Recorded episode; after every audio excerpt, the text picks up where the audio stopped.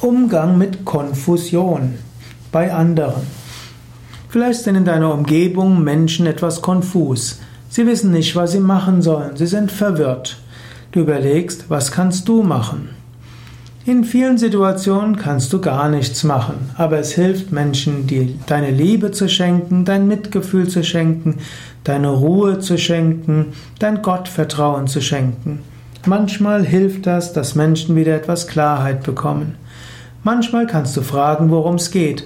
Manche Menschen werden klarer in ihrem Kopf, wenn sie über ihre Probleme sprechen können.